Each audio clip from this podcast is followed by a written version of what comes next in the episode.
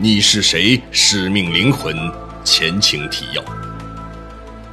陈刚接到了收藏好友王金的电话，约他来家中一起鉴赏新淘到的宝贝。陈刚也想借此机会了解一下那个神奇的文物，于是便驱车前往。在王金家中，陈刚和另一位朋友蒋老师一起见证了王金淘到的东西。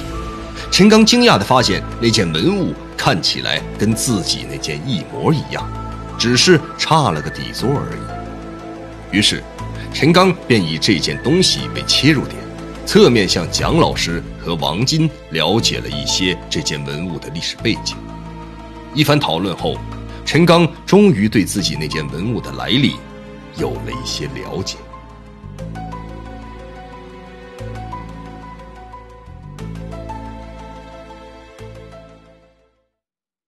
第一章九，灵狐再现。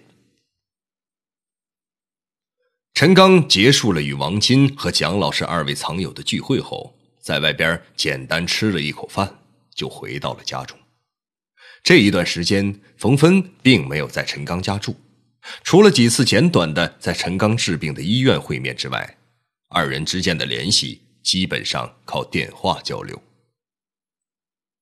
陈刚最近感觉身体状况好转了很多，先前一直疲乏的身体不但开始恢复了力量，食欲也变得好了起来。陈刚在沙发上休息了一会儿之后，便朝着电脑走去。他刚刚坐在电脑前，显示器渐渐的明亮起来。陈刚感到很奇怪，他注视着显示器的屏幕，难道我中午走的时候电脑没关吗？陈刚正在回忆的时候，电脑屏幕弹出了一个绘画的界面，说话之人正是灵狐。陈刚看着屏幕中跳动的卡通图案，并没有立即与灵狐交流，他开始仔细的检查着聊天记录。他离开自己家的时间是中午时分，现在是晚上八点多。在他离家期间，这个网名叫灵狐的人没有和他说过一句话。这是怎么回事？难道他知道我这段时间没在家吗？当我坐在电脑前，这人马上就和我说话了。想到这儿，他从电脑椅上站了起来，开始环顾屋子中的情况，又仔细的听了听屋子中的动静。屋子中的摆设和平时没有任何改变，一切正常，也没有任何异常的声音。此刻，陈刚的内心。开始产生了恐惧。这一切会不会是有人刻意安排的？难道电脑后面这个叫灵狐的人有着强大的神秘背景，可以将我的所有生活细节和个人情况都掌握的一清二楚吗？他的目的又是什么呢？陈刚想到这儿。准备通过聊天的形式了解一下网络背后这个神秘人的一些情况，于是他重新在电脑前坐好，在屏幕上打起字来。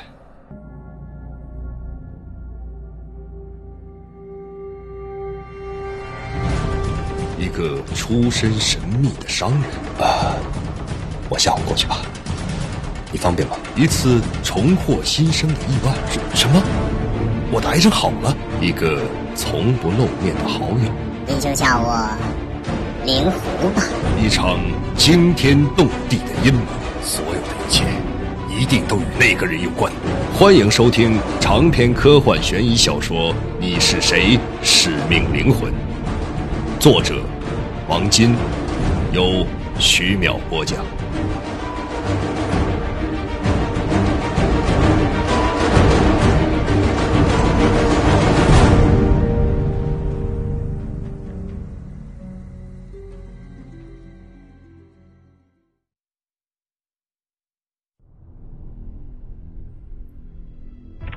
晚上好啊，朋友，我才到家。晚上好，朋友，看到我送给你的礼物了吧？灵狐这一次直接将对话切入主题，这是陈刚没有预料到的。看到灵狐的文字，陈刚下意识的看了一眼摆在电脑旁边架子上的那个东西。我不明白你说话的意思，你的礼物是指？是的，就是此刻摆在你旁边的那个东西，它理应属于你的。我想，昨晚你看到那个东西的神奇了吧？你是哪里的朋友？你是男是女？是做什么工作的？我是离你很遥远的朋友。我将会时刻让你感知到我的存在，我与你同在。你是怎么知道我的情况的？还有，为什么安排我得到那个礼物？你说那个东西本来就属于我，又是什么意思？你希望有回报吗？陈刚在对话框中连续提出了一连串心中的疑问，他现在判断，网名叫灵狐的这个人。确实不是自己认识的人，但这个人对自己的了解，就犹如能观察到自己一切行动一般，知晓一切情况。灵狐并没有直接回答陈刚的疑问，反而说起了那件文物的事情。那个礼物对你来说很有用，你不久之后就会知道的。当然，在帮助你的同时，你。也要为我做一些事情，在帮助你的过程中，也是在帮助我。你我之间心灵互通，这一点你会慢慢感觉到的。灵狐的这段话，陈刚没用多长时间就领悟到了。你为什么这样了解我？在某种意义上说，我。是另一个你。我们可以在现实中见面了？陈刚本想向灵狐要电话号码，他略一思索，这人可能很神秘，一定不会给的，便不给灵狐回旋的余地，直接问了见面的事情。目前还不能，也许在将来的某一天、某一个恰当的时刻，会见面吧。我会在你需要的时刻帮助你的，包括你的未来。正在陈刚与灵狐聊得火热的时候，陈刚体内的癌细胞却没有忘记他，右下腹一阵剧烈的疼痛向全身弥漫开来，使得他冷汗淋漓。他用左手攥紧拳头，紧紧的顶着腹部。他此刻感觉，癌细胞在吞噬着正常的干细胞。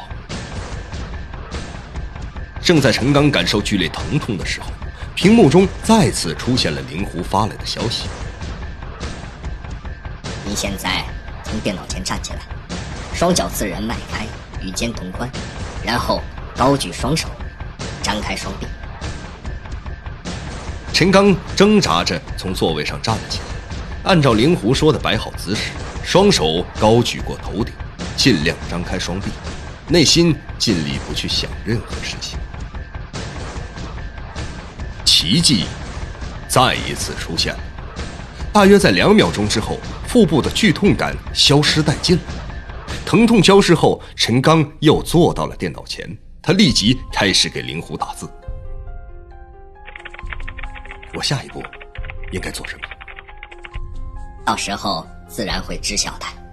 你并不需要刻意寻找我，到时候我会告诉你的。尽管你的身体有点麻烦。不过，我们一起努力战胜它吧，都会过去的。